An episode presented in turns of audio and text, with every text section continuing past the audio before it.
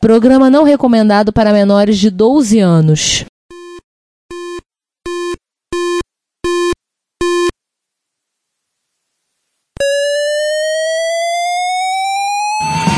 Spectrum 81, Dragon Vic and R1, Commodore 64, Amsterdam and Acorn Electron, cheaper BBC.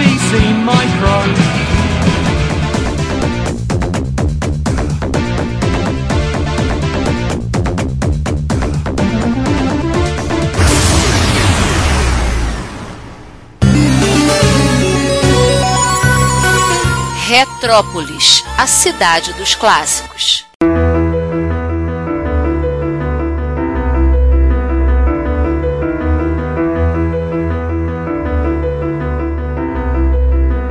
Bom dia, boa tarde, boa noite. Sejam bem-vindos ao episódio número 142 do podcast Retrópolis, que está sendo mais uma vez um podcast gravado ao vivo e em cores, em Technicolor, via Embratel, em rede nacional, via satélite para todo o Brasil. Brasil!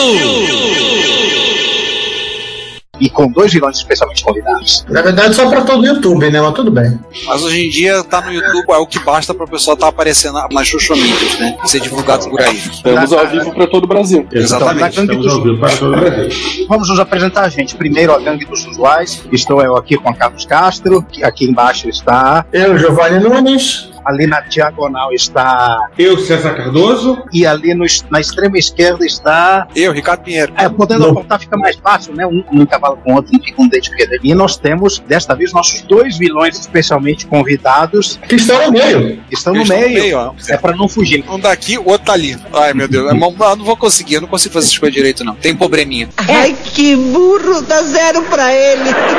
Se apresente. V- Vamos em ordem alfabética? Bora. Sim, por favor. Em ordem Tá, alfabética. em ordem alfabética, eu, eu sou o Augusto, eu mantive durante muitos anos o BR Linux e é um prazer estar aqui com vocês. E ele também Eu é o sou- responsável por eu fazer parte dessa turma. É uma outra história. Ah, é verdade. Você tem uma parcela de culpa, né, Augusto? Assumo. Eu sou Osvaldo, eu sou mais conhecido na comunidade como o cara da Python Brasil. Participei por muito tempo da associação Python Brasil, da fundação da associação Python Brasil. Estive envolvido com essa comunidade há bastante tempo, mas eu também tenho uma história no mundo do software livre, open source e assim precede o meu envolvimento com o Python. É isso. Então vamos seguindo, só pra. Esse aqui é o nosso episódio sobre aquele sistema operacional velho ultrapassado, que será um dia substituído pelo Windows NT, o Unix. Algumas pessoas sabem a origem dessa brincadeira, que foi talvez uma das primeiras tretas de internet que eu, o Ricardo e talvez o César junto tenham travado por as grandes brigas. Primeiro o Jihad, 1998, 99, essa treta. Nossa, acho que 97. é por aí. Então, antes de seguir adiante, né, três importantes comentários. O primeiro é que a gente vai, vai passar um pouquinho do nosso ponto agora com flutuante de, de corte, porque vamos precisar tratar de alguns assuntos que aconteceram um pouco depois, só para pelo fechar o contexto, né, não ficar ali nada com ponta solta. E esse é o nosso episódio da origem a séries, como vários assuntos que a gente trata aqui, então significa que teremos outros episódios sobre este assunto, ou seja, vai vir Linux, vai vir BSD, vai vir whatever, então aguardem. E por último, a meta é acabar hoje, então só vamos falar de Unixes. Inclusive tem até meme. E, inclusive, não esquecendo, aí é o caso que a gente não tá acostumado, que a gente só faz áudio, não fica fazendo videozinho por aí. Então, lembrar nossos ouvintes que estão nos ouvindo, dá o like, dá aí no sininho. Nós estamos com o nosso canal tem 1.363 pessoas inscritas. Nós agradecemos a todos que assistem e ouvem o nosso podcast a partir do, do nosso canal. Então, peço que vocês dá o joinha lá, comentem, ou vocês já sabem como é que é. né? A gente não é É, bom nessas coisas, mas a gente tem que pedir de vez em quando, né? É o padrão da internet, né? Assina, eh, liga o sininho e manda nudes.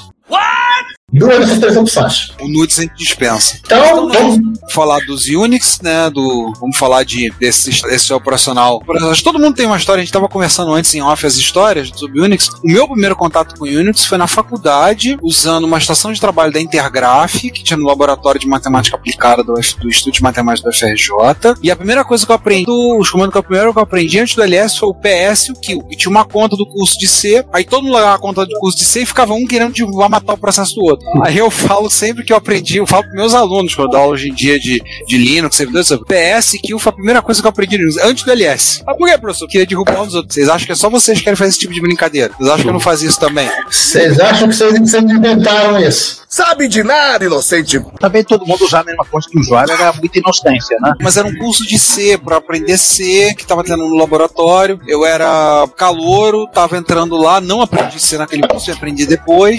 Esqueci quase tudo. Ah, mas eu tenho o livro do Kerning e do Hit aqui, tá? Eu peguei da biblioteca da escola, então pra jogar fora. É, exatamente Nós igualzinho. Nós temos. E a gente tava aprendendo, e aí foi uma coisa que a gente aprendeu na época, e aí ficava um querendo derrubar contra eu, Rogério, Fernando, que era da turma da época. A outra gangue de idiotas com qual eu andava, aí ficava a gente mandando, derrubando o processo do outro lá, aprendendo. Foi o meu primeiro contato com Unix. Depois teve 386 BSD, e a gente vai comentando depois. Uma, uma curiosidade, é, tava, tinha comentado antes, né, que é, o, Xenix foi muito popular no Brasil. A minha irmã chegou a fazer, eu não sei que curso ela fez, o curso meteu um pouco de Xenix na história. Então, havia, é, ela chegou a ter uma apostila de Xenix, os comandos básicos do sistema operacional e tudo mais. Uau! Sim, Mas a gente tá muito adiante na história. Vamos, isso. vamos ver como é que Vamos isso voltar pro, pro princípio dos tempos, onde onde havia, quando havia o caos, né? E era caos mesmo, que lá pelos anos 50, os computadores não conversavam entre si. Não havia compatibilidade nem no número de bits num byte, que dirá, até entre modelos do mesmo fabricante já se precisava conversão, então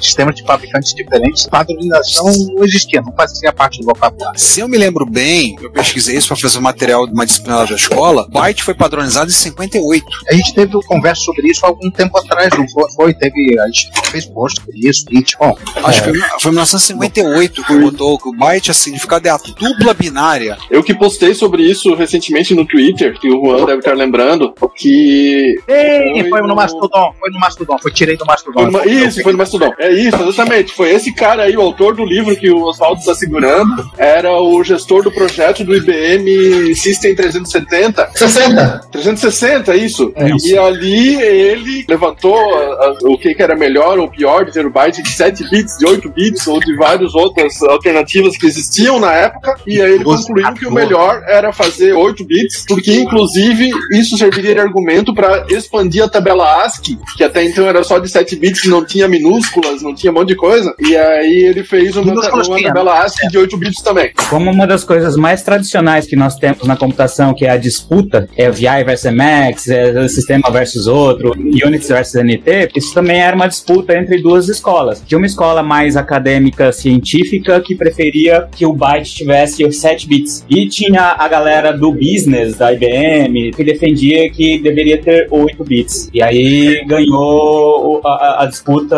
o 8 bits, esse cara que bateu o martelo. No momento que ele teve que definir, ele seguiu o que o chefe dele preferia. Temos o nosso primeiro comentário. O Felipe César de Castro Antunes diz: "Um- mas me desastre de jeito."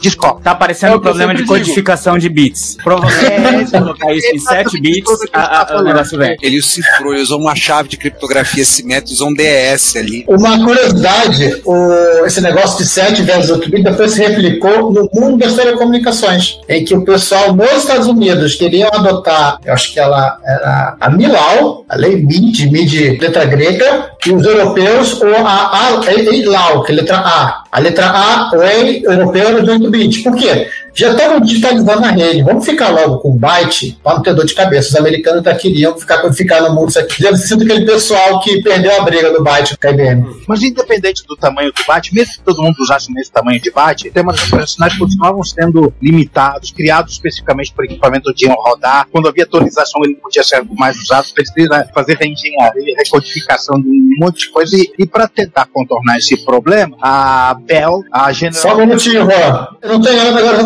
qual foi, onde. O sistema operacional não foi inventado pelo fabricante de computador. O sistema operacional dos IBM foi inventado, acho que, pelo pessoal da Ford, que fazia a operação da máquina. Começaram a separar um monte de ferramentas utilitárias para eles poderem permanecerem sãos no horário de trabalho. Depois ele pegou esse, esse- esse conjunto e passou a distribuir também. É, faz sentido, no mesmo lugar de onde veio o conceito de produção em massa. Acho apropriado isso. Bom, enquanto isso, fora do mundo IBM, essas três empresas, ou melhor, essas duas empresas e o MIT se juntaram em 1965, ótimo ano, o ano que eu nasci.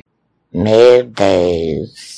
Para criar um sistema operacional de tempo compartilhado, time sharing, experimental, para rodar nos mainframes da GE. Eles chamaram de Multiplexed Information and Computer Service, Multix. O Multix introduziu é, diversas inovações, como por exemplo essa, né, do tempo compartilhado, mas tinha problema. Tanto problema que a Bell, estrado com os que a coisa estava tomando, resolveu discretamente saltar fora do barco. Saída pela esquerda. Só uma coisa, mandar um abraço pro Augusto Bafa, nosso ouvinte, tá lá, presente. Boa tarde, pessoal, boa tarde, Bafa. antes da, da, da Bell deixar o projeto, Ei, Juan, só um detalhe. Eu acho que primeiro eles inventaram a sigla, depois inventaram o sistema operacional, né? muito possível, muito possível. Porque não- a- a- a- o, o nome não quer dizer muita coisa mesmo, não.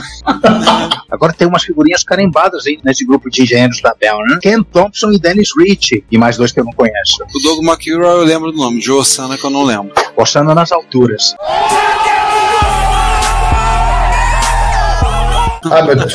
Então, eles foram os últimos caras que a Bell mandou assim, volta pra cá. Não tinha home office naquela época. Uma das curiosidades do. É assim, ele deu deu ele meio chateado, né? Pô, estamos fazendo um troço aqui meio legal, mas poderia fazer melhor. De repente a gente pode ah, fazer melhor, mais sofisticado. Nós temos a tecnologia igual a do homem de 100 milhões de dólares.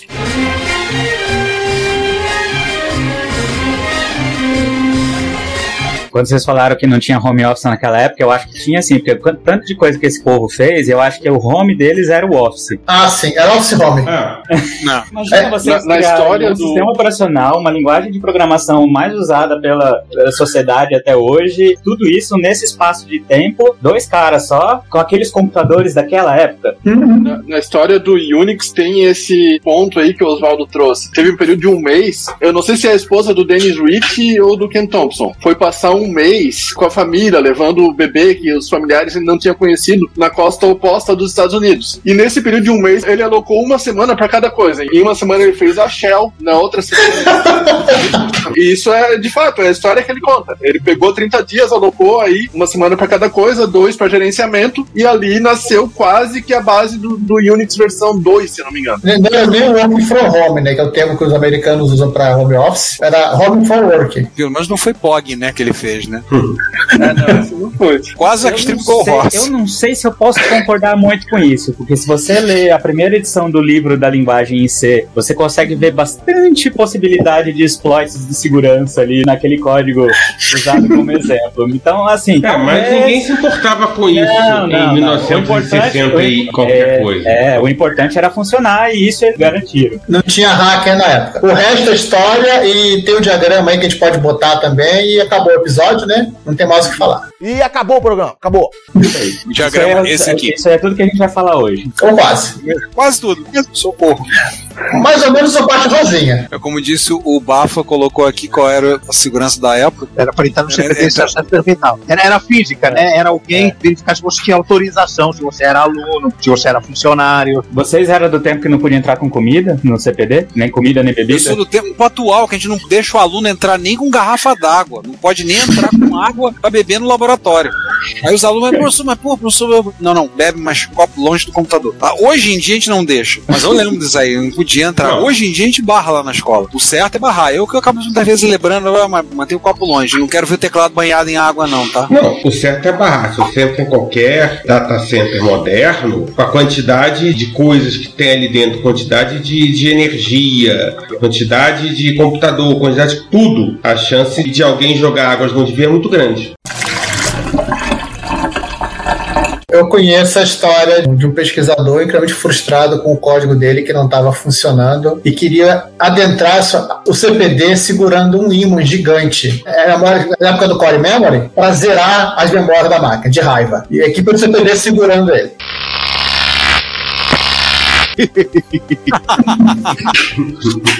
Eu não fui eu quando tava fazendo a minha tese, não. Eu vou te contar. A minha, a minha tese era, era por aí. Mas, né? gente, vamos voltar que tem coisa pra caramba. Sim. O pessoal da Bell perdeu o acesso a- ao BIM da GE. Óbvio, né? Saíram do projeto. Aham. E detalhe, 75 dólares o custo de CPU, tá? Acho que era dia ou hora, não sei. Era caro. E isso, o Ken Thompson estava brincando de fazer lá o jogo Space Travel dele no Multics. Eu vou fazer meu próprio parque temático com jogos e prostitutas. Na verdade, esqueça o parque. Ou seja, a grande motivação foi sentindo que eu não quero perder o joguinho, então eu vou fazer meu próprio sistema operacional. Ah, Coisas importantes depois, primeiros, né? Muitos anos depois, um certo cidadão fez o sistema operacional que ele começou a fazer um, um emulador de terminal, né? Acabou fazendo um núcleo de sistema operacional que a gente conhece, né? Então, questões, questões relevantes, né? Mas seguindo aí, né, a equipe lá do- dos cinco sujeitos não tinha mais o mainframe da GE, que era uma máquina cara pra caramba, e conseguiram arrumar um, um PDP-7 que estava sem uso na Bell Labs. E era a máquina que eles tinham pra brincar. Que era bem mais em conta, né? Pelo menos era era só deles. É. Mas é, é charmoso o design dele, né? É, vou dizer pra você, concordo contigo, Augusto. É, é bacana, é bonito, assim, é charmoso ele. Pra quem tá vendo, o, o computador é só a parte azul, tá? A mesinha ainda faz parte dele, mas a da de fita e impressora é, não é da DEC, né? é externa, é de outra, é periférico. Aquela tela circular ali no meio do painel central é onde eles jogavam o Space Travel. Space War, provavelmente. Não, o Travel, depois que pô, ele foi cortado, claro.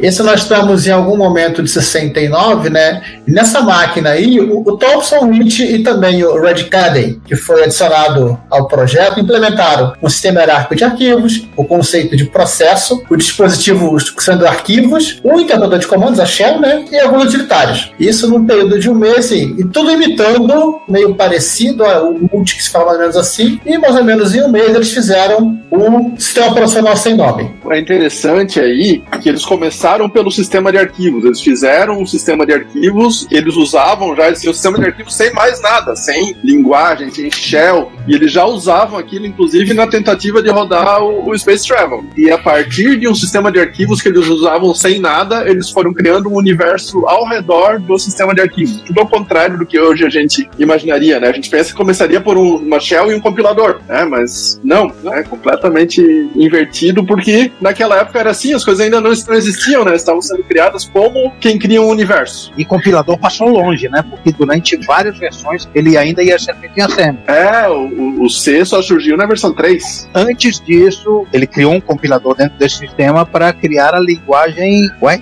A linguagem B? A linguagem B, mas antes disso teve uma outra linguagem chamada TNG. Não, isso aqui é mais interessante ainda, mas antes disso, eles usavam também ainda um mainframe da, da, da GE para fazer o bootstrap, ou seja, não tinha necessariamente, tecnicamente não devia ter ter o kernel, né? O boot era feito para um outro computador. E aí sim, o, o Douglas Mackerel, ele, segundo a entrevista, é um cara muito inteligente, ele resolveu fazer o portal TMG, que era uma linguagem para gerar linguagens, que de Transmogrifier TMG. E só conta o seguinte: o cara simplesmente pegou uma folha de papel e começou a escrever um, um, um- um interpretador de TMG em TMG. Depois que ele acabou de fazer isso, ele pegou outra folha de papel e foi é, literalmente compilando o interpretador de TMG em TMG que ele escreveu em assembly de PDP. Ele fez a primeira aplicação desse tal sistema operacional sem nome que via ser o Unix. Meu Deus! Jesus! Meu Deus.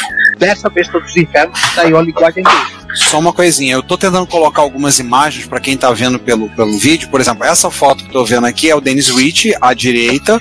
Eu creio que não consegui pegar, mas acho que foi quando ele ganhou o prêmio Turing, não me lembro. E ao lado é o Douglas McEura. Não, o Turing ele ganhou em 80, na década de 80. Ah, eu não lembro, mas é, tá, mas ele faleceu, o cara faleceu, é um parênteses, né, pra falar, mas ele faleceu na mesma semana do Steve Jobs. Aí todo mundo chorando a morte do Steve Jobs, eu fiz uma turma de Linux na faculdade fazer um minuto de silêncio, por causa do Dennis Rich. Eu lembro disso, eu lembro disso. Também lembro. Ele foi, vítima, ele foi vítima da síndrome de Farmer Fawcett. É, eu falei pra turma, se esse homem tivesse trabalhado, não existiria Steve Jobs, não tinha nada. Se nós mexemos, trabalhamos com Linux hoje em dia, se nós, muita gente programa em C, deve ser o trabalho desse homem. Então eu queria pedir agora esse momento um minuto de silêncio. E fiz a turma toda no internet, todo mundo calado. Eu falei, vamos fazer um minuto de silêncio e reverência à memória dele. Pegar as origens do macOS que salvou a Apple na volta do Steve Jobs, ele veio por causa do sistema operacional, que era o, o Next Step, né? Que era um baseado no BSD, usava o kernel BSD e Unix. Mas, Era um mas, Unix. mas a gente nem chegou lá ainda. Isso, vamos lá. Ah, vamos estar chegando. Então, a gente tá agora falando da questão da linguagem B de besta. Mas tem o lance da BCPL também, não? Eu acho que a B ela é baseada na BCP. CPL. É, a B é baseada na BCPL. Meus alunos, É quando contam essa história, alguns perguntam: É, professor, BCPL depois foi B, não era o B baseou o BCPL nela? Eu entendo entender, não, é programador, é Unix. Os caras têm A B suplementa um quarto da BCPL. É, aí a BCPL, depois no Rio de Janeiro, tipo, a gente correu o risco de ter a CCPL, né? Se vocês gostaram, gostaram. Se não gostaram, que se dane. Quem não entendeu a piada, CCP era uma cooperativa de produção de leite. Muito popular nos anos 70, até os anos 90 tinha CCPL. Eu não resisti, eu admiro. Não é só o Juan que faz piada cretina, não. Também faço uns. Então vamos lá, eles fizeram o sistema profissional, o sistema profissional não tinha nome, não tinha nem apoio da Bel, tecnicamente a Bel não estava nem sabendo o que eles ficaram fazendo no, último mês. E para arrumar um nome, né, ver esse nome tiozão aqui, por base do Kernigan, eles resolveram chamar de Uniplexed Information and Computing Service, já que o, o sistema profissional que eles tinham feito não tinha multitarefa, né, então de multi que virou Unix. E o próprio Kernigan fala que assim, eu não lembro direito quando é que a gente parou de falar Unix e para falar Unix. It's a Unix system. I know this. Um detalhe do, do nome também, ele é mais de tiozão ainda, porque ele é tiozão do pavê, porque era uma brincadeira que o Multix tinha capacidade de, de multiusuário, multiprocessamento e tal, e o deles era capado, né? Então por isso que o Unix, que é Unix, é o jeito certo de pronunciar, né? É o Unix. Eles acabaram tirando o CS do final e colocando o X justamente para poder o, o nome passar nas aprovações internas lá da, da Bell. Mais uma vez o nome surgindo da sigla. Sim, exatamente. E aí, ainda eles, depois, tarde demais, acharam que o certo seria ter chamado de Unix com só o U maiúsculo e todo o restante minúsculo, porque não é uma sigla. Mas quando eles perceberam isso, já era tarde demais e já era oficialmente era Unix maiúsculo. É que nem o Linux que queria chamar o sistema dele de FreakX, né? Deus, todo mundo chamava de Linux. Ah, dane-se, ficou aí que se exploda. Não, foi, foi, foi- não, não foi o cara que era de mim do FTP falou assim: eu vou vou colocar online e vou chamar de Linux. Aliás, o FTP onde ele hospedava foi o primeiro FTP que um ano ou dois depois hospedou o primeiro repositório de MSX na internet. O mesmo servidor, lá da Funet. Até hoje a comunidade fala, o pessoal do MSX fala, usa FTP. Pô, a Funet, lembra? Vai, te lembro, lembro. Eu batalhei na campanha pra ter, pra te arrumar um espaço lá pra hospedar arquivo. Foi tipo dois anos depois, no mesmo lugar. É, mas é o que eles tinham falado, né? O questão do agora virou o Unix, mas o problema é que eles queriam portar esse sistema, rodar esse sistema numa máquina melhor, né? Acho que eles já estavam querendo jogar pra um PDP 11, não era? PDP 7 tinha 4K, então eles queriam uma máquina mais parruda. Aí nesse meio tempo a Bell resolveu ver alguma utilidade né, nesse bichinho feito por diversão pelo pessoal. Eles precisavam de um processador de texto para redigir pedidos de patente. Então eles, ao mesmo tempo que eles portaram o Unix do PDP 7 e PDP 11, escreveram em assembly, claro que na época só escrevia coisas em assembly, uma ferramenta de formatação de texto chamada ROF, que depois virou TROF e pessoas atualmente conhecem como GROF. E na verdade eu não usei nenhuma delas. Eu O, você o, o Groff, no, do projeto GNU, ele tem um manual feito em PIFO, é, tem na web também, e lá ele conta a história especificamente da linhagem histórica do, de- desses utilitários. Eu passei, nessas minhas navegações aleatórias na internet, eu passei por isso recentemente, e é, é interessante que remete a uma época que eu trabalhei numa gráfica e tinha uma máquina de composite, que era tipo um terminal que imprimia coisas, a margarida, e aí você trocava as margaridas eh, desse negócio com fontes diferentes. E você escrevia numa linguagem que me parecia muito com essa do Rock, e depois eu descobri que era ela mesma. Então, basicamente, você dá ponto TH para dizer que era head, e aí aquilo usava fonte e tal. A máquina de composite era uma impressora, ela vinha imprimindo, piriri, de repente ela parava, bipava para você trocar a margarida para outra fonte. E aí ela continuava imprimindo daquele ponto. Então, por isso que essa linguagem ela é meio sequencial. Você diz, ó, troca a fonte para negrito, troca a fonte para normal e assim por diante. Essa linguagem. E eles usavam isso provavelmente para imprimir as patentes aí para ser enviado. Que é uma linguagem de formatação de texto, né? Negrito, itálico, parágrafo, itens, acho que até tabela. Invertido. É um LaTeX. É um LaTeX negativado. LaTeX. Exato. É um, quase um pré-LaTeX. O. O David Knut que É. É o. Não, eu- eu- Senta. Tech. Não, o Kn- o Knut ele criou o TEC porque o, o sistema equivalente que ele usava para fazer os livros dele foi descontinuado. LaTeX que já foi criação Do Leslie Lamport. Leslie Lamport. É, verdade. Eu acho que é interessante também a gente destacar pro, pro nosso público que é das gerações mais novas, quando a gente fala que foi criado um processador de texto, e, e todos nós aqui hoje conhecemos processador de texto como aquilo que, por exemplo, o Word faz, né? Não é nada disso. Se a gente olhar a listagem dos comandos que tinha nas primeiras versões de Unix, a gente vai ver o que, que era processador de texto visualizado na época. Um utilitário para formatar tabela, um utilitário para formatar fórmulas matemáticas, etc. Isso, assim, na- ao longo da década seguinte, começou a ser colocado em linguagens. Antes era que um programinha na Shell fazia a parte de tabela, outro programinha fazia as, as linhas pararem na coluna 60 ou na coluna 80, formatar parágrafo e tal. Então, assim, era uma série de vários programas que, a partir da versão 3 do Unix, podiam ser montados como pipe, né? Então, eles em sequência formatavam um documento do jeito que a pessoa queria. É, uma das capacidades que esse Roth tinha, que eu li no, no- no manual lá, contando a história, era justamente a capacidade de chamar outros utilitários para gerar tabelas, aí tinha outro utilitário para parte de diagrama e assim por diante. Era como você botar crase dentro de um shell bash, né? Pra, pra, Isso. pra chamar uma. E só para complementar, da época que eu trabalhei em gráfica, já não tinha mais isso, mas tinha os equipamentos lá na gráfica que eu trabalhava aposentados, guardados num campo lá. Eles basicamente imprimiam os textos todos, depois recortavam aquilo, montavam com um pestap manual, com cola, o papelzinho sobre papel, montava a diagramação e o layout completo daquilo, vinham com uma câmera fotográfica, fotografava aquilo para gerar o fotolito, a impressão final. Aí gravava a chapa e rodava em processo offset. Então é assim, Basicamente, qualquer revista que a gente lia na, na, lá pelos anos 80 era feita desse jeito. Era feito desse Revistas jeito. e livros. Exato, também. E aí essa ferramenta fazia só a parte de texto. Então, fonte maior, fonte menor, era tudo às vezes processo manual, fotografia, ampliação e tal. Bom, estamos em 1970, o sistema operacional já tem nome, ele já roda, ele já roda no seu segundo computador, que é o PDP-11, ele já faz coisas úteis, aí ele vai aumentando. em PDP-11, aliás, esse carinha que tá aqui do lado, olha que coisa bonitinha. Esse é preto Que não detalhe é? vermelho em cima. Não é tão charmoso quanto o 7, mas é legal essa fita cassete gigante de lado ali no painel da esquerda. Já dizia, É, é, é duplo deck, ela tem duas. E Já já, dizia- combina com o boné do Giovanni. É, é, já dizia o Tannenbaum, nunca duvide da largura de pano de uma picape cheia de fita de 9mm.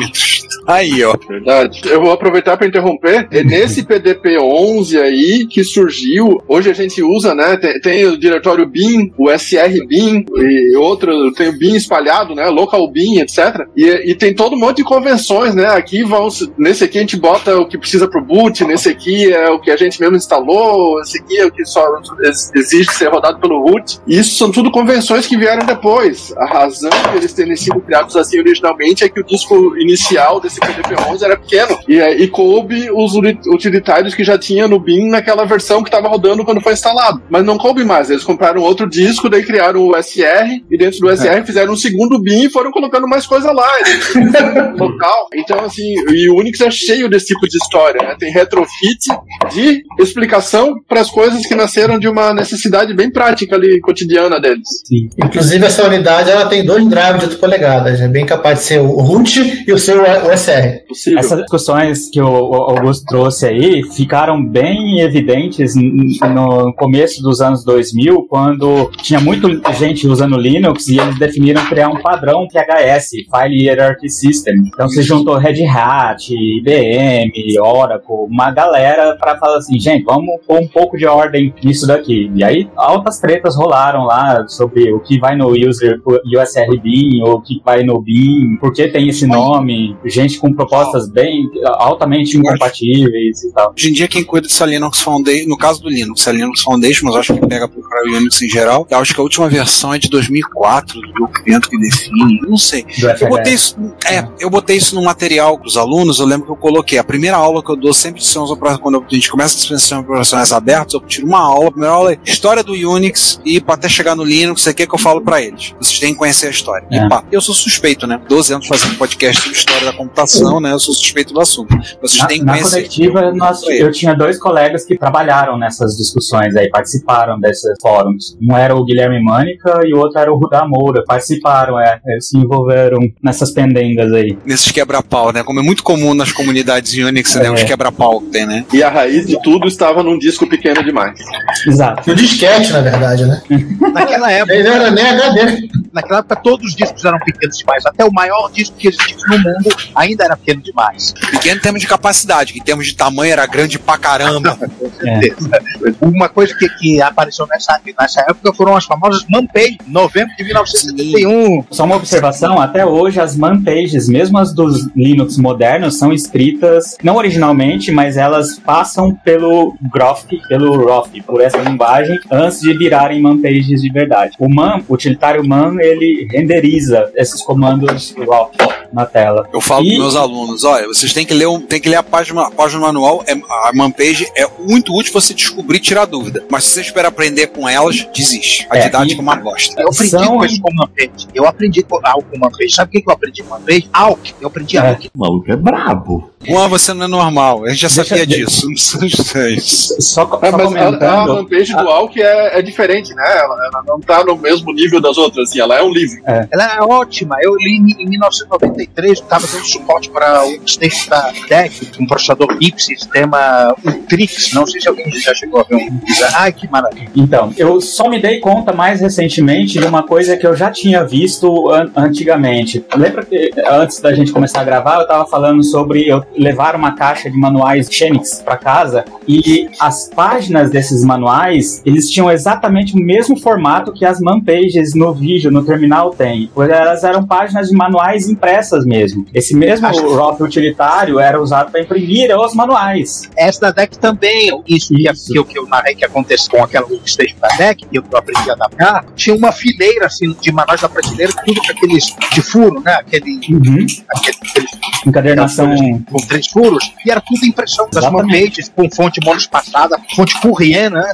E, pô, aquilo, e, e eu aprendi lendo. E tinha algumas, uma parte pequena daquelas manpages, tinha 5 metros de manual naquela porra. É, algumas, as manpages das coisas mais básicas estavam realmente no, no, no computador, mas, mas a maioria não. Justamente porque os discos não eram infinitos. E uma das outras coisas que tem é que as man pages têm números também, né? Man 7, você pode dizer. Esse número é o número do volume do qual livro estava. Então, o primeiro livro era guia do usuário. Então, man 1, os comandos de usuário. O manual 2 era para desenvolvedores. O 3, que na verdade eu O 2 acho era que assistencial, o 3 era bibliotecas, o 5 era Exato. formato de arquivos e tem outros aí que eu Então, não quando você O faz seis- jogos. Isso. Então, tudo está relacionado ainda ao jeito com que eles imprimiam manuais em papel para os Unix originais, entendeu? E eu só me dei conta disso, já era anos 90, metade dos anos 90 ali, quando eu tive contato com isso.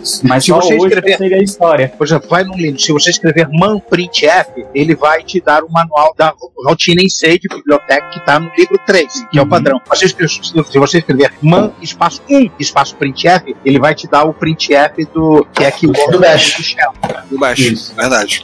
Aliás, só um comentário que eu tinha colocado ali do Renan Pinheiro, nosso ouvinte, botou aprender algo com Manpage, coragem. É, era o que tinha, É, era o que tinha. Onde está a informação? Ali, vou ler. Eu aprendi no informativo da HP Brasil, é uma, uma revista trimestral, e teve um artigo sobre o Alck, e foi lá que eu aprendi pela primeira vez. No livro do Brooks, ele fala que toda a consistência do sistema operacional OS 360 derivava do manual. Então eles escreviam manuais primeiro e só depois eles iriam implementar aquilo que o sistema operacional propriamente dito. Então é, é- era, o- acho que era o jeito que eles faziam naquela época era o manual é a parte importante, como usar, como fazer, como tal. Então eles definiam isso tudo primeiro e só depois eles codificavam. Faz todo sentido. Lembra, sabe o que? TDD. Ah, eu vou definir os testes. E Isso define o que, que, que, a, que a função tem que fazer. né? É mais ou menos a mesma coisa, só que é um TDD em papel. E aí você para pra pensar, não é a melhor forma de você ensinar alguém a usar algo. Então, por isso que aprender a- a- algo pelas mans pages pode não ser a atividade mais prazerosa do mundo, mas o fato é que lá é que tá a verdade das coisas. O que tá lá é o que vale. Não me passa um dia no trabalho sem que eu tenha que dar man alguma coisa pelo menos três. Não existe.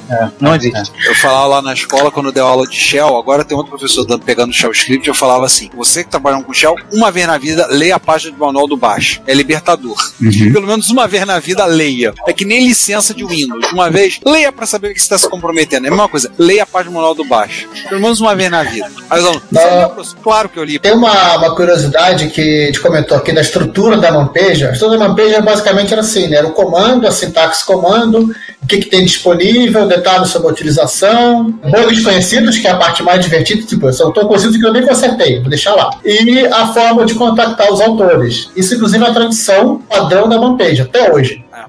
Só fazer um comentário rapidinho, só mandar um abraço pro Guilherme Mitchell, secretário de Cultura de Retrópolis. Queria matar o ensaio pra ficar assistindo, mas não posso dar o migué porque o pessoal sabe que eu tô aqui. Boa live, pessoal. Assisto depois. Um abraço, Eu, eu Guilherme. já gostei desse pessoal, que eles sabem da existência do Retrópolis. Isso por si só já, já é um ponto positivo. Pois é. A minha saudação ao teu pessoal, Guilherme. Roda o quadro aí, Simone. Nosso site e podcast são gratuitos, o que significa que você gasta nada para visitar o nosso site, assistir o que temos no nosso canal do YouTube, ouvir nossos episódios, nada. Mas isso não significa que não tenha custos, pelo contrário. Nós da equipe investimos tempo, conhecimento e dinheiro nosso para entregar a vocês o melhor conteúdo que pudermos proporcionar. E nós não pretendemos poluir nosso site com anúncios, ainda mais em tempos onde bloqueadores de anúncios são fatos da vida da internet hoje em dia. Então, pedimos a vocês que colaborem conosco para o sustento dessa nossa iniciativa cosmopolita. Você pode pagar o IPTU, sim, o Imposto Predial e Territorial Urbano da cidade de São Tramiel de Retrópolis. Mas aqui o tributo é facultativo e o valor é baixo. Logo, pedimos uma contribuição no valor de um cafezinho ou de uma garrafa térmica cheia de café. Na página relacionada no nosso site, você pode encontrar maneiras de você contribuir. Agora, se você doar o valor de alguns cafezinhos, você poderá receber um brinde nosso, um cordão de crachá ou de pendrive, a sua escolha. Se o valor for ainda maior, você ganhará, além da nossa gratidão, uma camiseta. O frete é por nossa conta. Nós temos também QR Code para depósitos via Pix, temos a nossa chave Pix, além de botões para doação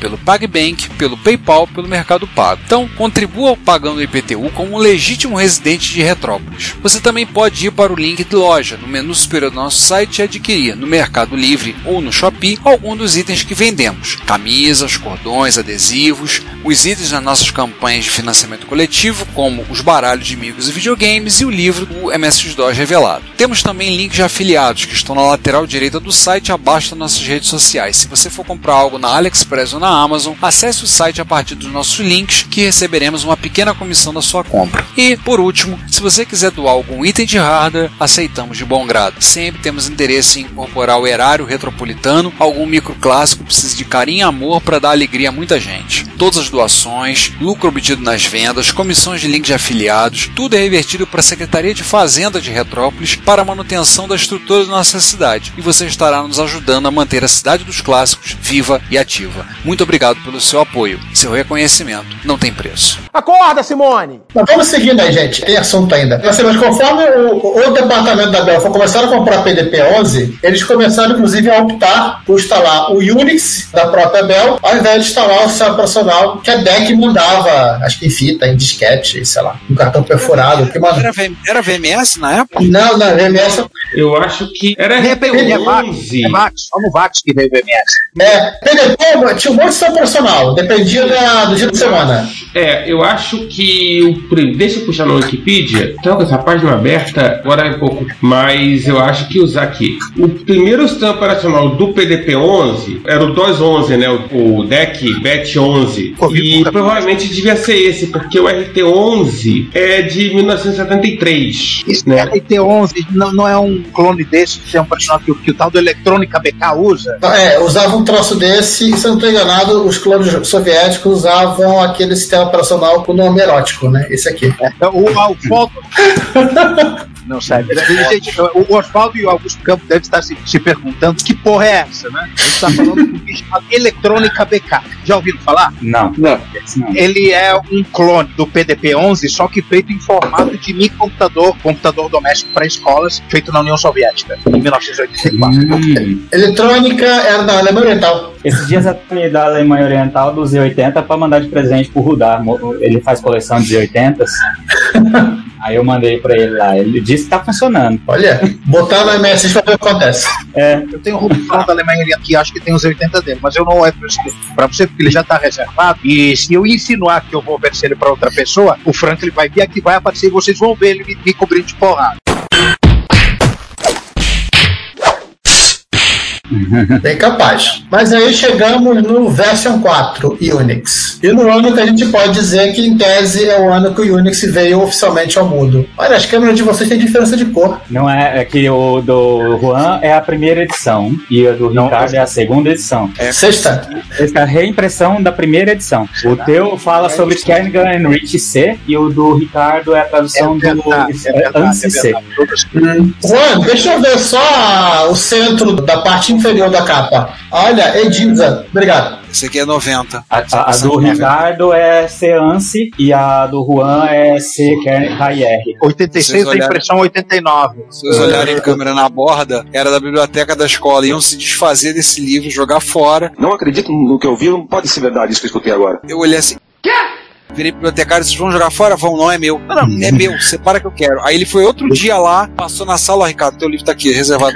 Obrigado. A Edisa é uma das fabricantes de Super Minis. Sim. Sim, sim. Ah, vamos voltar à programação normal. Na versão 4, o Unix foi reescrito já, e finalmente com o C. Vamos lembrar que o C foi introduzido na versão 2 e aquela simbiose que o Unix foi feito em C e o C foi feito para o Unix. Aí já não era mais totalmente assembly, né? Aí eles limitaram o assembly apenas algumas partes do sistema, partes mais relacionadas ao hardware, bootstrap, essas coisas assim, coisas mais específicas que eles limitaram e aí o sistema ficou mais fácil, menos dificilmente portável. Mais facilmente portável, vocês estão sendo gentis, né? O autor está sendo gentil. A, a versão 4, a versão 4 ainda é. Versão 4 é horrorosa. A versão 4, a versão 4, ela ainda tinha muita dependência do hardware do PNP, muita coisa que era feita especificamente para o hardware do PNP 11. Então, assim, tinha muita água para passar embaixo da ponte até eles conseguirem ter uma versão que efetivamente poderiam chamar de interplataforma. O primeiro porte para plataforma levou 5 anos para acontecer, né? Ah, levou 5 anos para poder chegar ao ponto que ah, dá para portar para uma outra plataforma sem muito esforço, um mínimo de esforço. Detalhe, até esse momento o Unix praticamente viveu na incubadora, né? Ele foi formalmente apresentado ao mundo no simpósio sobre princípios de sistemas operacionais de 1973, apresentado pelo Rich pelo Thompson, num artigo que foi publicado na revista da ACM, a Association of Computer Machine. Dele. YMCA. Não é a Associação Cristã de Moço, não é o YMCA, não, tá? Eu botei aí do lado um print do artigo, então tem um PDF do artigo, é facilmente vocês encontrarem na internet pra baixar. Vai ter um link no show notes. Aliás, o curioso é que esse artigo ele tem uma, uma errata logo no começo, que o ano tá errado. Ele está dentro da 74. Tinha um artigo até curto, né? Seis páginas. Duas colunas. Seis páginas, duas colunas, em letra tamanho 5. Ah, curtinho. Sucinto. Parece, parece as provas que eu aplico pros alunos. Tem, eles têm visão melhor do que a minha. Eu faço a prova também pra poder caber tudo numa página só. Aconteceu um dilema aqui, porque o Unix foi apresentado ao mundo, as pessoas ficaram interessadas, queriam comprar, mas a Bell estava sofrendo um processo antitruste desde 1956, tanto ela quanto a Não, o Juan não estava, só, não estava sofrendo, não. Ele, o processo ele, foi da a TT sofreu um processo antes, e em 56 assinou um acordo. Hoje em dia não tá que não termos de ajustamento de conduta. É verdade, o processo terminou em 56. proibindo a AT&T de entrar em qualquer outro setor da economia que não fosse telefonia. Então eles não poderiam, por exemplo, fazer computador, eles não poderiam vender sistema operacional, eles não poderiam, sei lá, abrir loja de donuts. Eles estavam proibidos pelo acordo que eles fizeram com o Departamento de Justiça dos Estados Unidos. Então eles não podiam vender, estavam Só proibidos. O, primeiro processo que a TIT sofreu foi em 1913. Catando minhas anotações aqui da material dos alunos, 1913 foi o primeiro processo antitruste que a TIT sofreu. A lei que rege nos Estados Unidos é o Sherman Act, que é de 1890. A lei que rege no Brasil é a Lei 8884 de 1994. Foi ali a primeira. O processo começou em 74. Um novo processo, quando a TIT, que se arrastou por oito anos, começou em 74. Mas ainda havia uma maneira legal deles licenciarem para empresas, sem violar o acordo. É, basicamente eles não podiam ficar falando para todo mundo, né? Licenciar não é vender, né? Era um conceito diferente. É, não ofertar no mercado aberto. Era por baixo dos panos. Era boca a boca. Então, basicamente, que não podiam vender, mas eles nada impedia de distribuir o custo da mídia mais o frete para quem pedisse. Estou fornecendo esse é um preço aqui, já que eu não posso vender. Se você quiser, faz o seguinte: você paga aí o, o custo aí da- das fitas de 8 polegadas, mais o envio pela USPS e pronto. Não Você pa- você paga ali um Guaraná e eu te mando a fita. Não peça suporte, peça nada, não fala, a gente não sabe que vendeu pra vocês. Se você perguntarem, a gente vai negar. Não, mas não vendeu. Não vendeu. A indústria não, ven- não vendia Unix. Ela não podia. Ela distribuía para quem pedisse. A autorização pro laboratório pela área interna lá da Bell era que podia distribuir, né, licenciar, não É. podia anunciar, não podia prestar suporte e se fosse variar a licença ou fazer nova versão, tal, tinha que passar pelo jurídico. Quando eu conto, eu falo, não, é basicamente, toma e não pergunte a gente. Tá com dúvida? O problema é seu, te vira. É, por isso que tinha grupo de usuário, né? Eles encostavam o carro na garagem do shopping de- de- depois do expediente terminar e abriam o porta-malas. Tá bom, é verdade, sim, eu acho só.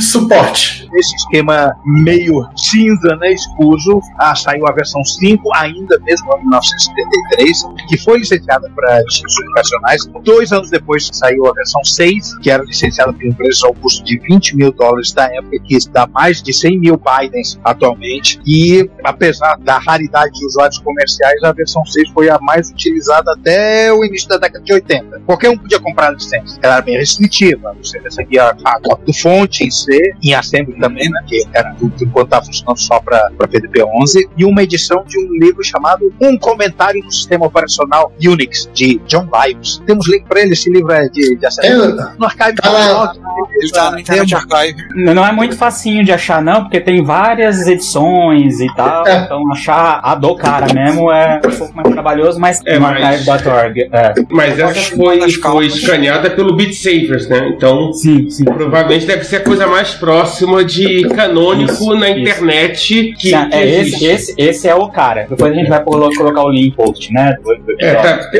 tá, vai, vai ter no show notes. Beleza. E esse é o livro que tem aquele comentário famoso, né? Que no finalzinho lá, você não é- não é obrigado a saber isso. Ou você não vai entender isso, nossa assim. Ô, cara burro! É, você não vai entender, né? Você não é obrigado a entender essas três linhas. Que eles são quase inteligíveis. Eu assisti um vídeo na internet esses dias explicando esse comentário.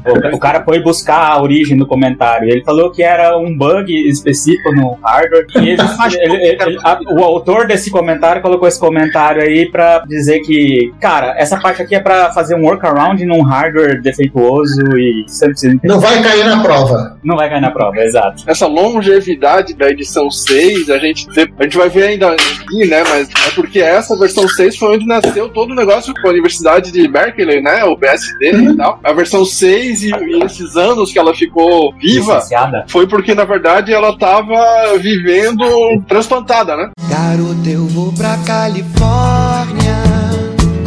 Augusto, tem uma relação essas versões 5, versões 6 com a gente falar, por exemplo, que os init scripts são formato system file? Tem dessa ou não? System File é outra história. Ah, tá. Então não tem a ver com as versões. Não, não é o System Ah. File, não. Tá. Estamos quase chegando nesse ponto, mas assim, só lembrando que em 7.4 já começou o primeiro grupo de usuários, já que a TT não dava suporte, e ponto. Então, assim, vamos juntar a galera para ficar tirando dúvida. Quais os encontros de usuário do MSX? Com a condição 7.4, né, em Nova York. E em 7.5, literalmente a recém-criada ARPA, né, Advanced Research Project Agency, ela documentou os benefícios de você usar Unix. A ARPA é mais antiga, cara. A ARPA é dos anos 50. Aí então a DARPA, né? Era da ARPA, depois mudou o nome pra ARPA, recentemente, coisa de uns 20 anos, voltou pra DARPA. Ela existe até hoje, a agência. É a primeira é a primeira do, do Unix em RFC, 681. O grupo de usuários chamou Usenix, porque inicialmente eles chamavam alguma coisa com Unix no nome. Daí alguém teve a dúvida se eles tinham ou não o direito de usar o Unix no nome e resolveram, não, então vamos parar de usar, a gente agora é Usenix. Essa confusão aí é, é antiga, hein? Pode usar Unix, não pode usar Unix. É. Nessa época, o outro lado da equação era a TIT Bell, né? Hoje são outros. E entra todo tipo de legislação, né? Trademark, copyright, porque eles liberaram coisas como livros publicados e é- é uma maçaroca de legislação aí pra. Aliás, em César, vamos deixar a RFC 681 disponível no link. E o principal, ela tá toda em caixa alta, mas isso não quer dizer que o cara da ARPA tava gritando, gente. Provavelmente eles estavam usando ainda era lá difícil encontrar. Não tinha letra minúscula na época. Era, era difícil encontrar letra minúscula nas coisas. O UFC é de 14 de maio de 75. Aí começa a bagunça das versões, né? A partir daí, chegando daí, É. a DAP, a harpa que é o UFC, aí começa o samba do crioulo. É, pois doido, é. né? O que, que acontece? Eles não tinham uma noção de release. O desenvolvimento era contínuo. A noção era desenvolvimento contínuo. Então, as versões do Unix eram determinadas pelas edições da Manpage. Como eles faziam role release. Role release não funciona, Faz outra, faz outra. É, é, continua deploy, continua delivery, tudo junto. Acho que só para outro dia, né? Porque role release é, é que a dessa funciona na teoria. E, e o que acontecia? Como não, não tinha essa noção de diversão, tinha que ficar descobrindo na edição da Manpage qual era a versão que você estava rodando. E além disso, os desenvolvedores distribuíam patches para os usuários sem que os advogados da AT&T ficassem sabendo. Isso né? é um grande sonho de ter acontecido literalmente no, no porta-malas do carro numa madrugada. É. Tem essa história contada nesse livro aqui, né? O Rich, né, quando foi passar um ano sabático lá na Berkeley, ele levou uma fita com 50 patches, os mais importantes que não estavam na versão 6. E ele deixou na mesa de um cara e falou assim: Ó, vou dar uma volta, volto aqui daqui umas duas horas, aqui tem 50 patches importantíssimos que não podem ninguém ver.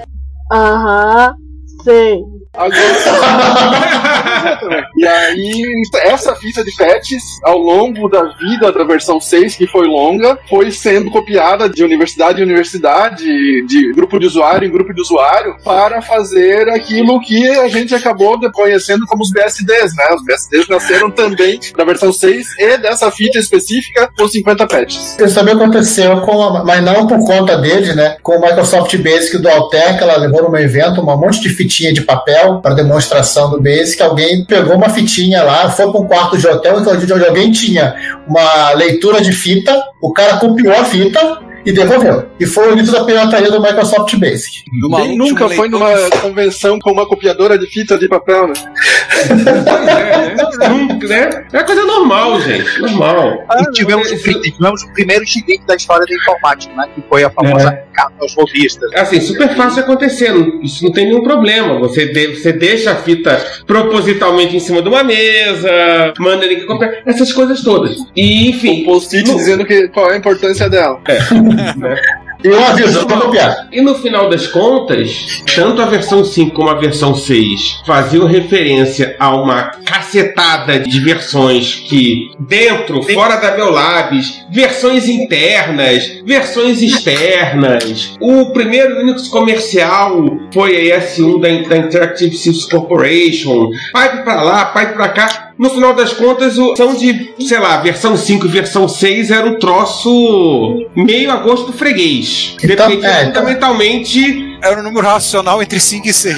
Por aí. Real. Real. Podia ser um número irracional. Uma raiz quadrada maluca ali, perdida. Não, e, de- e dependendo da quantidade de peças, era um número irracional, sim. Que- Dependendo que foi um 75 que era mais 6 ou um 6 que era mais 5. Eu vou aderir aí ao, ao que o César trouxe, porque tinha desenvolvimento ativo a partir de bases de código diferentes do que constituiria a versão corrente, tanto na Bell, quanto na Berkeley, quanto em universidades da Oceania, da Europa e da Ásia.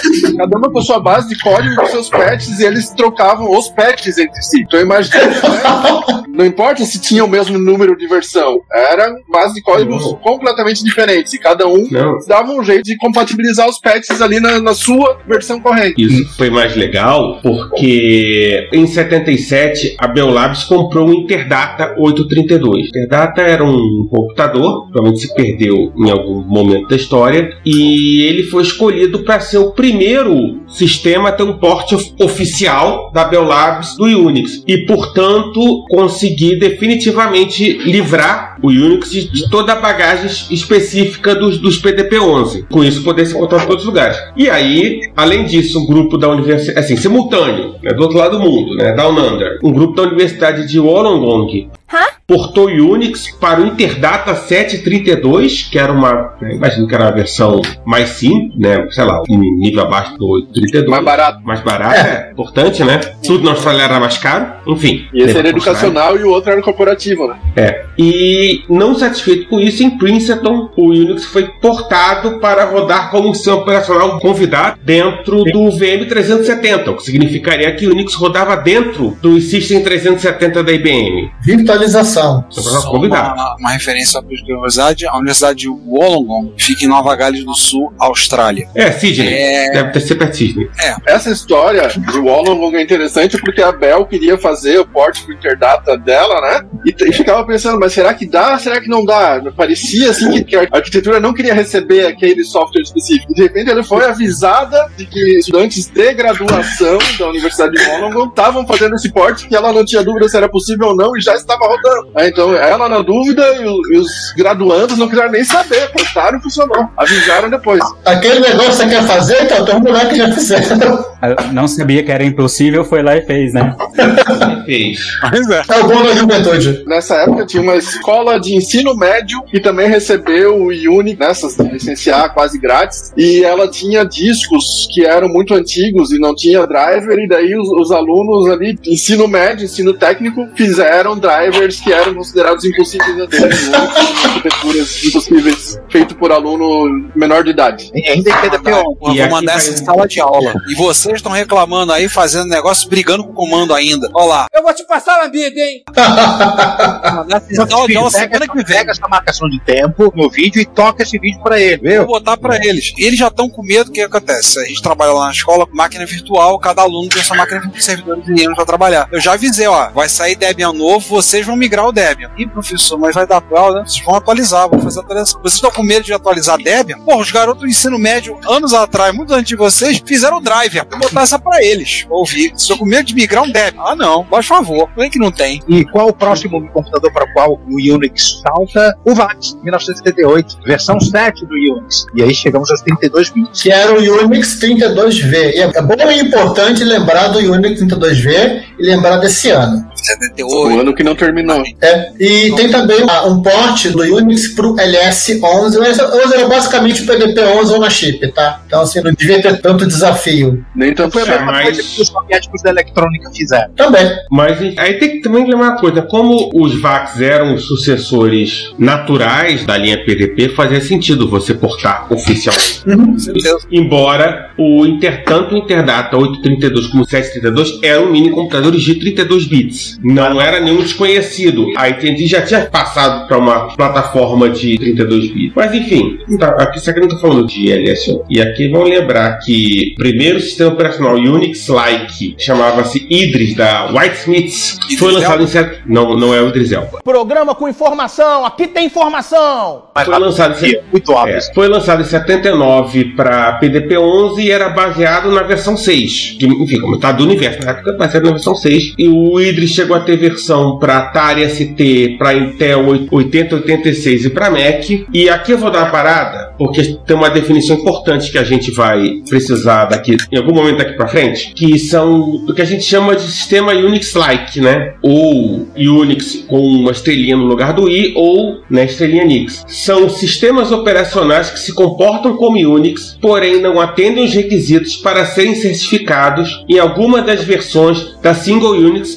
Specification. Ou que não foram submetidos para serem É, certificados. ou que não né? foram submetidos para serem certificados. Né, quando eu tirei É. o comentário, eu achei uma referência no GitHub. Um cidadão ele achou alguns disquetes antigos com Idrix instalado da versão para PC, para 886, versão 2.37. Criou uma máquina virtual no VirtualBox, subiu a bagulhada tudo e também jogou no GitHub. Então, se alguém tiver curiosidade, eu botei no nosso chat, quiser dar uma olhadinha, baixar lá a sua máquina virtual. Ele fez uma máquina no- com ele rodando junto com o MS-DOS 6.2, rodando no QEMU. E tem uma máquina virtual para rodar no VirtualBox também. Eu vou botar na pauta para não esquecer de botar no post. Sim, tem uns dois anos que ele fez isso. Então, Dá o teu recado aí. Nós temos um canal no YouTube e um perfil no Instagram. No YouTube, todos os episódios do podcast estão disponíveis para você, assim como as retro besteiras e eventualmente vídeos. Para... Mas vocês sabem, não somos lá muito bons com esse tipo de mídia. No nosso Instagram também publicamos imagens, textos e eventualmente vídeos. Esses vídeos são material vindo de encontros, lives, gravações ao vivo, entre outras formas. Não deixe de assinar, comentar, ligar os sininhos e compartilhar com outros. Ajude-nos a espalhar a palavra da retrocomputação a outras pessoas. Muito obrigado. me vejo obrigado a concordar com palestrinha. Aí finalmente a gente chega em Berkeley, né? Sim.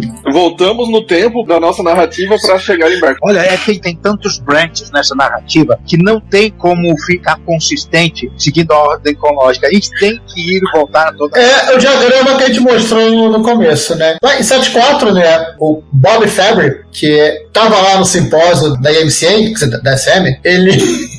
Só pra ver Ele o tá aí do lado, tá? Os caras sujados. Olha o diagrama aí do lado. Ele tava lá, ele ficou sabendo desse tal de Unix e pediu para Berkeley, para a Universidade de Califórnia, campo de Berkeley, adquirir, fazer o licenciamento necessário para rodar aqui no, no PDP 1145, que acabamos de comprar para rodar esse cara. Porém, como acontece nas universidades, rolou um problema de orçamento e, e o pessoal do ciência da computação teve que ficar compartilhando o PDP 11 com o pessoal de matemática e de estatística. E esses dois caras, chatos como sempre, estavam rodando o tal da STS da DEC. Então só podia rodar por 8 horas. Pior de rodar o Unix na madrugada, né? Pior que não tinha horário fixo, era 8 horas. Não tinha. Só que variava qual era o slot. Dependendo dos matemáticos. Tá vendo? Olha o Valbut em ação. Mas no ano seguinte eles deram um jeito, eles arrumaram um PDP 1170 que eles compraram com a verba de um projeto um tal de Ingres. Ingres era um banco de dados, né? Eu lembro de falar dele né, uns anos atrás. Ele atualmente ele é o Postgres, ele, ele deixou descendente, atualmente é o PostgreSQL, ele, ele era líder. É o Post Ingres, né? É o banco de dados do elefantinho, né? Isso. Um dos melhores softwares já produzidos pela raça humana. Eu gosto dele, eu gosto mais do MySQL MariaDB, mas eu já trabalhei com Postgres no penúltimo emprego. Tem coisas boas para falar sobre, tem algumas chatices também, mas esse, esse não é um podcast para reclamar de. Exato, exato. Bom, a gente tava falando do pessoal, então dizer assim, e no ano de 75, o Ken Thompson se tornou professor visitante na Universidade da Califórnia, no campus de Berkeley, e aí ele pegou, vou instalar, vou dar uma forcinha lá, né, por exemplo, vou instalar a cópia da versão 6 e vamos fazer, vamos portar um Pascalzinho pra ele aqui. Portar um Foi nessa chegada dele que ele levou a fita com 50 patches, largou em cima da mesa de uma pessoa que ele sabia que ia fazer foi certo. almoçar por 3 horas. Isso. Com a pessoa que sabia usar a de fita. Isso. E aí entra na história mais dois caras conhecidos da história, o Chuck Haley e o Bill Joy, que eram estudantes de graduação na época. Eles pegaram o trabalho do Thompson, começaram a dar umas melhorias, deram um tapinha aqui e ali pra dar uma arrumada, uma melhorada, e eles resolveram criar um editorzinho de textos, o X. Bill Joy é o criador do VI, tá? Mas a gente não vai falar de VI aqui, a gente não quer inflamar os espíritos de algum. É interessante dessa gênese do X que assim, o Unix nessa época já tinha um editor de texto, só que não era, era absolutamente não visual. E Era o Ed, né? Linha, linha. Isso, exatamente, era o Ed. Aí o Bill Joy olhou aquilo, ele já, já sabia alguma coisa de interface com o usuário e pensou, mas isso aqui tá péssimo, né? Vamos fazer uma coisa que o usuário consegue visualizar. E ele foi lá, fez, funcionou, e ele foi mostrar pro Ken Thompson, né? Olha aqui meu avanço dele. E o Ken Thompson falou, ah, lá na Bell, o pessoal falava de fazer um DCI, mas quem é que precisa olhar pro estado mundo edita? É, ele, o cara ele rasgou completamente o, o- princípio da coisa, né? A, a gente quer editar sem ver o que está fazendo. O Bill Joy ali quase desistiu, mas ele resolveu mostrar para mais uma pessoa que também não achou que era prático, mas é, essa pessoa depois voltou para ele na semana seguinte já com patches para ele, né? Então essa, é, aí, ele se, aí ele se animou e, e essa história acaba chegando lá no VI, mas foi que o X Só de raiva, eu vou fazer o VI agora, vocês vão ver. Tem uma side notes com curiosidades dessa época, eh, des- desse assunto editor. O editor se chamava ED, certo? E aí ele tinha comandos, você operava ele através de comandos. Então, um comando para substituir era S, o comando para procurar alguma coisa num documento todo era o G. Então, você dava esse tipo de comando para ele. Por isso que a gente tem um utilitário de linha de comando hoje que se chama SED, que ele é o String Ed. Ele aplica os comandos do Ed num string de dados. Esse é o SED. E a outra coisa que tem que é interessante é que o comando para você buscar por um texto dentro de um documento era o G, você dava G para procurar no global barra uma expressão regular RE barra IP, onde ele encontrou é G-R-E-P, grep. É o comando grep que busca alguma coisa, que busca alguma coisa, um texto dentro de um documento. Ele é um comando do ED, aquele editor de texto que eles usavam. Duas curiosidadezinhas aí que às vezes nem, não é todo mundo que sabe, que conhece. Eu não conheço. Eu também não sabia. Idem. Tô vendo que eu vou ter que botar meus alunos pra assi- assistir essa nossa live depois. Botar pra fazer avaliação, já que eles estão. É o episódio, é mais fácil. Não, vai ter que assistir o vídeo. Ah, tá. Mas seguindo aí, né, outras universidades também começaram a se interessar pelo aquele monte de código que Berkeley estava fazendo e começaram a pedir. E por volta de 77, o Bill Joy começou a montar uma coletânea que em 78, através do Computer System Research Group, começou a distribuir a tal da Berkeley Software Distribution, ou BSD. Não era o sistema operacional, era uma coleção de aplicativos utilitários para Unix. Era um bomba pet. Isso, era um bomba pet. Totalmente atualizado. É O aturar. primeiro deles era basicamente só o Pascal. A versão 1 BSD, né, ela completava a versão C, você tinha que instalar a versão C da TT e depois podia aplicar essa atualização. Curiosidade, porque a gente não vai falar muito mais sobre BSD, vamos ficar por um, por um outro episódio, faz exatamente 15 dias, foi dia 28 de abril, 15 dias não, menos ainda, foi uma semana, foi dia 28 agora, saiu uma atualização para o 2.11 BSD, que saiu originalmente em 79, uma contribuição da comunidade. Só agora. Só agora. O Bill Joy, nessa época, ele era estudante de doutorado e o doutorado dele não era fazer o BSD. Mas aí, nas horas vagas, ele distribuía os 50 patches, aqueles que foram esquecidos em cima da mesa, distribuía o BSD, atendia essas pessoas que queriam cópia, né, do mundo inteiro, mandava e atualizava a documentação. Então, assim, ele é um desses caras que falou no começo que o- a vida dele era trabalho, o trabalho dele era vida, ele não tinha nem hora do almoço nem de dormir. Aí depois disso ele ainda fundou a Sun, né? Fundou a Sun, fez o VI.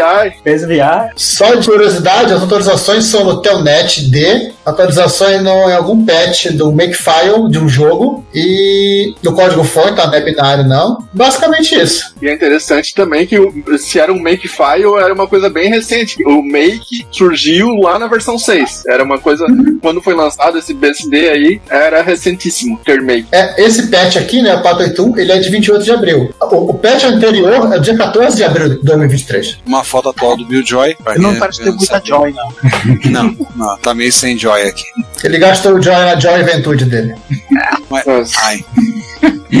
É, boa. Adoro Ah, piada ruim. os comandos do, do modo, Essa turma, aliás, obrigado. interativo do VI. Obrigado por ter, por ter criado as condições para entrar com essa turma, porque perto desse povo eu sou, sou normal e pouco cretino. Caramba. É o que o Rogério sempre fala pra mim. Vira pra mim e fala: Tio, tá vendo? Nós somos normais. Eu falei: normal em que referencial? O meu. Nós somos normais, tá vendo? Nós somos normais. Quem quiser ver fotos esquisitas do Bill Joy, joga no, no Google Images e vai ver fotos piores do que essa que eu botei. E agora chegamos na década de 80. O dos anos 80, né? É, nos 80 teve de tudo. Vamos lembrar que nos anos 70 a AT&T licenciava o Unix a um custo quase nominal, o que significava que quando começaram os anos 80 tinha um monte de gente que usava é, no ambiente escolar, no ambiente de, de, enfim, de pesquisa, ambiente de trabalho, etc e tal. Usava esses caras todos. O que significava que na primeira metade da década você tinha Unix e Unix-like disponíveis em para pelo menos 16 processadores e distribuídos por cerca de 60 fornecedores. O que significava que existia um mercado para o Unix como um sistema operacional universal. Não era oficialmente suportado pelos fabricantes, mas sempre tinha uma versãozinha de Unix disponível por aí, né? Quer dizer, tinha exceção, né?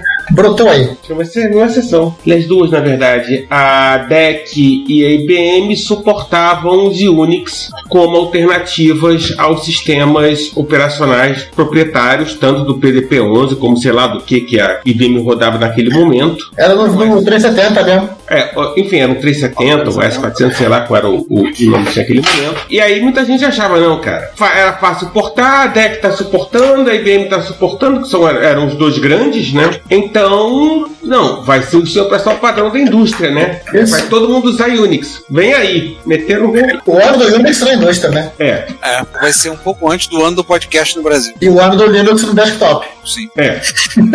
Então, beleza. Estamos aqui falando de alta computação, mi- mini computadores, mainframes, os Cambó 4. Quando começou a revolução dos microcomputadores, cadê o Unix para eles? Em 1980 saiu a primeira versão da Unix Systems, que lançou uma versão do Unix para o famigerado Zilog Z8000. Vale lembrar, gente, Onyx Systems, né? Unix Systems. Onyx, é um O. É um typo. Onyx Systems. Não é fabricante de videogame, é fabricante de videogame Não. com Y. E aí chegamos a 81. 81 é um ano importante porque AT&T lançou o Unix System 3, System 3, se você for falar no, inglês aí castiço, né? Baseado na version 7 e no PWB Unix, que era o Unix interno que a Bell Labs usava. E o mais importante, ela permitiu que quem licenciasse dela pudesse vender sublicenças, desde que elas custassem menos de 100 dólares. Né? O 81 hoje em dia dá quase uns 300 dólares, está por aí. O que significava que a AT&T já via o Unix como um produto, ela não podia vender, mas nada impedisse que ela visse como um produto, um produto vendável. E aí vem a resposta para aquela pergunta do Oswaldo lá de antes, sobre se aqueles números de versão são os do System 5 que a gente conhece até hoje, né? É, já conectei aí, agora. Esse, esse System Tree que acabou aí de, de ser apresentado é a numeração do produto comercial Unix. O System 5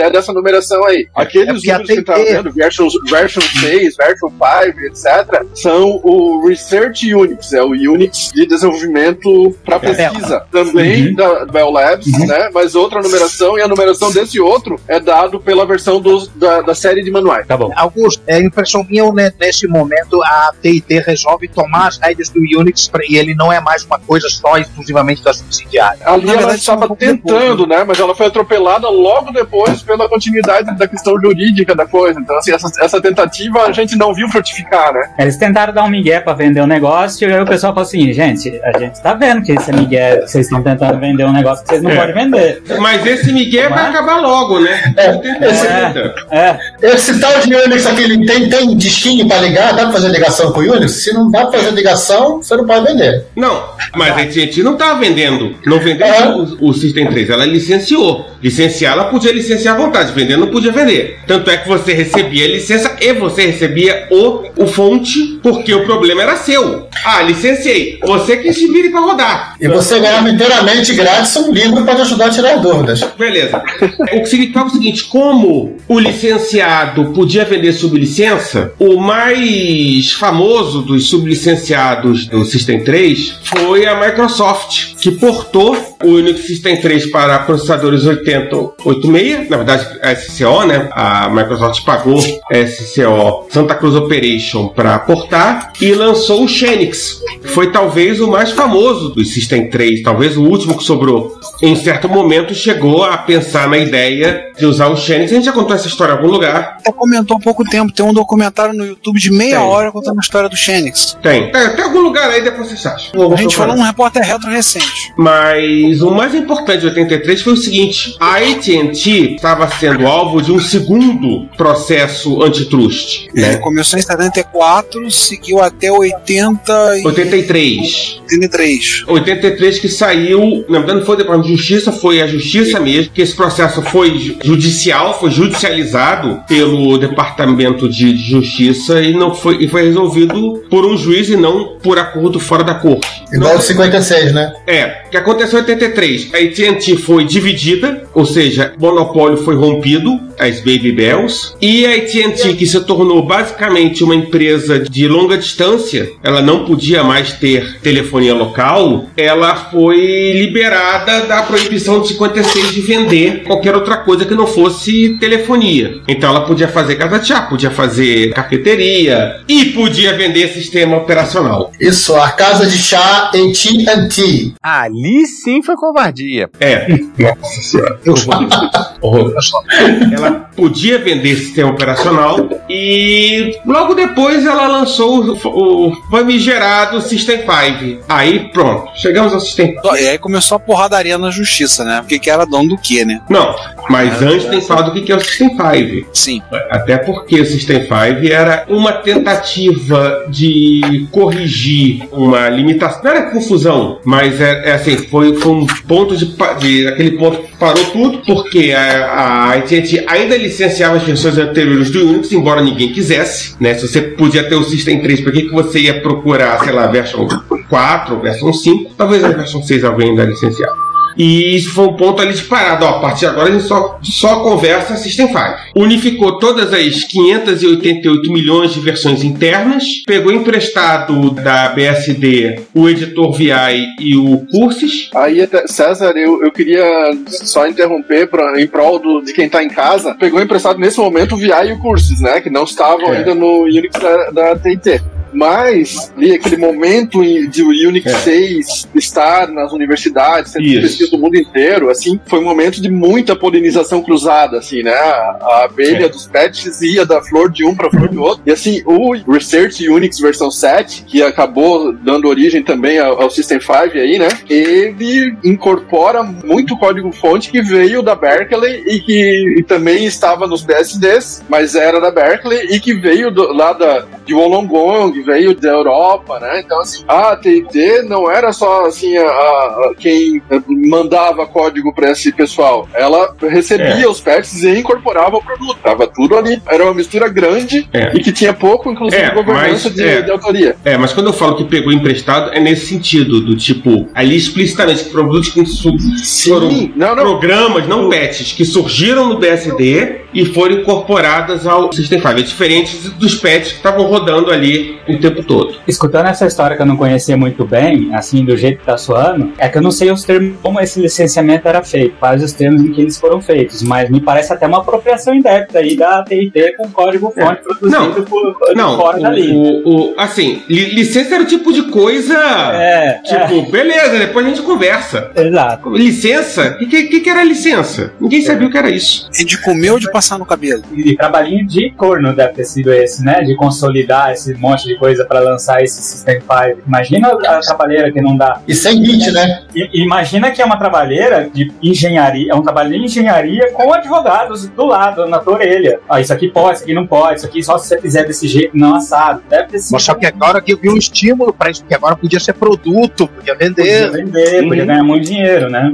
Até então eles driblavam o advogado, né? Tipo, a fita de patch. É, assim, os advogados até estavam lá, mas porque provavelmente foram eles que disseram, ó, você pode licenciar, entrega o código-fonte, você não está vendendo. Você está dando uma licença para esse produto intelectual seu. Não é um- uma venda. Tanto é que a AT&T não vendia caixinha para E não dava suporte. É, era quase um fair use, né? No final, ela, ela- ela re- retroalimentava o sistema dela com a contribuição dos outros. Em tese, estava tudo bem. É, só que quando o System 5 vira produto, o cara não recebe mais o código-fonte. Significava, como ele não recebe mais o código-fonte, você interrompeu a polinização entre as coisas. O que significava que, sim, num extremo você teria fragmentação e incompatibilidade, porque não havia nenhuma garantia de que patches para BSDs, ou sei lá, ou para version 7, etc e tal, fossem em algum momento ser incorporadas à distribuição oficial do Unix da AT&T.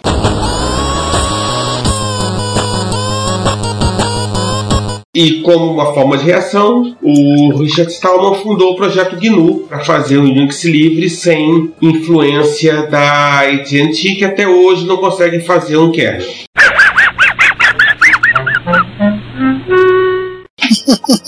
Não tem problema, fizeram para ele. Não conseguiu nesses últimos 40 anos e tem mais dúvidas para conseguir nos próximos 400. Tá na versão 0.9 já faz quase uma década e hoje é aniversário do anúncio original, do Herd, no caso, do kernel. É, né, enfim, né, enfim, né, a ge- a gente, a- enfim, a gente fica velho e começa a ficar mais cínico das coisas. né? As coisas quando não tem que funcionar não, não vão funcionar por mais que você se esforce para que faça funcionar. Mas enfim, esse não é um podcast sobre O cinismo da meia-idade. É, esse não é um sobre da meia-idade. Do nascimento mesmo, da origem lá, da gênese do GNU, é, É. interessante também perceber que o Stallman decidiu usar o Unix como base, até colocou na sigla, né? GNU is not É. Unix, mas ele mesmo nunca tinha usado o Unix. Ele, ele achava que o Unix era bom por causa assim de, um- de ouvir falar e da base teórica que sustentava o Unix. A experiência dele era com outras arquiteturas, que é mais uma razão aí para valorizarmos o Unix, né? E eu acho que ele se inspirou também nesse movimento de polinização cruzada que tinha entre os vários detentores do, do código-fonte. Fala assim, eu acho que essa cultura é, já se mostrou viável, ela existe, ela acontece, e esse tipo de cultura de, de colaboração entre os desenvolvedores pode ser interessante para fazer isso. Então ele foi para uma arquitetura que fosse familiar a esses desenvolvedores desenvolvedores que bebiam, né, dessa... dessa Era o status quo no meio acadêmico É. por 20, 30 anos. E o objetivo dele era preservar esse status quo Uhum. e foi basicamente conseguiu, né? É, software livre open source, o, o modo né, de agir, de trocar in- informações existe basicamente por causa disso. E era nesses termos, embora não juridicamente, que operava essa troca toda de patches entre grupos de usuários, universidades e a própria Bell, num sentido único nesse caso. E que o System 5 cortou. É, cortou. O System, System 5 cortou. Ou, Por outro lado, empresas puderam finalmente oferecer versões comerciais do Unix a partir da ideia de AT&T. Então, começaram a haver portes oficiais fora de DEC e IBM. E, por outro lado, outras usaram como base o BSD, que ainda estava livremente disponível. Por exemplo, o primeiro grande caso talvez seja o da Sun Microsystems, foi fundada por, entre outras pessoas, o Bill Joy, que depois fe- fez um monte de outras coisas na vida. O Sun OS, que era o primeiro sistema operacional para máquina Sun, ele era quase que o, o- o filho predileto do mundo BSD. Sun, né? Era a época clássica das primeiras. E se eu não estou enganado, nessa primeira, primeira versão para Motorola 68000. É, é que é antes, antes, antes de virar né, Spark. Fazer o Spark. E que- qual é o problema disso? O novo modelo de licenciamento do Unix não era mais vantajoso para muita gente. Era muito caro para o meio acadêmico, era muito caro para empresas menores, o que significava que para esse público era mais fácil continuar desenvolvendo a partir do BSD do que a partir do, do System 3 e do System 5. Eu trabalhei com uma máquina muito estranha que usava o Unix da TT. Era o System 5 4. Se, se, se, não, era uma máquina da Unisys. Ela usava dois processadores 486 em processamento paralelo. Isso foi por volta de 1994, 95. Parecia um frigobar a máquina. Tinha rodinha, inclusive. Era, era quase- quase cúbica. É do tamanho mesmo do frigobar. E tinha uma unidade de fita para você instalar software e dar boot por ela. Eu tive um gabinete de servidor de casa assim, parecia um frigobar. Que horror. Eu não me lembro da arquitetura da fita, mas ela era mais ou menos do tamanho de uma fita VHS, talvez um pouco menor, máquina da Unisys. Construído com que isso que eu falei, tem informação suficiente para identificar a máquina. Então, se alguém aí quiser correr atrás do, do que raios era aquilo, eu. A própria Dell, a Dell chegou a ter o Unix System 5 também. É. A Dell, Dell Unix. Voltando à questão da polinização, muita coisa continuou saindo do BSD indo pro, pro Unix. O C-Shell, quase que o pai de todos, hoje em dia. O controle de jobs, que era uma noção que veio do BSD pro Unix, né? que Agora podemos dizer que existe coisa chamada Unix. E, claro, a pilha TCP/IP, que com alguma... Sockets. É. Porque o TCP já existia, não foi inventado pelo BSD, mas o, o que o BSD inventou foi a API Sockets.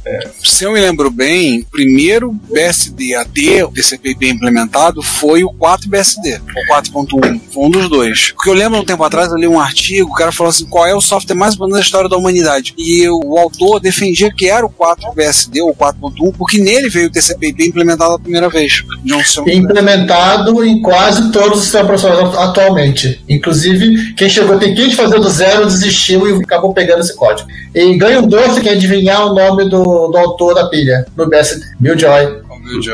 Ah, só tinha ele. Só tinha ele, né?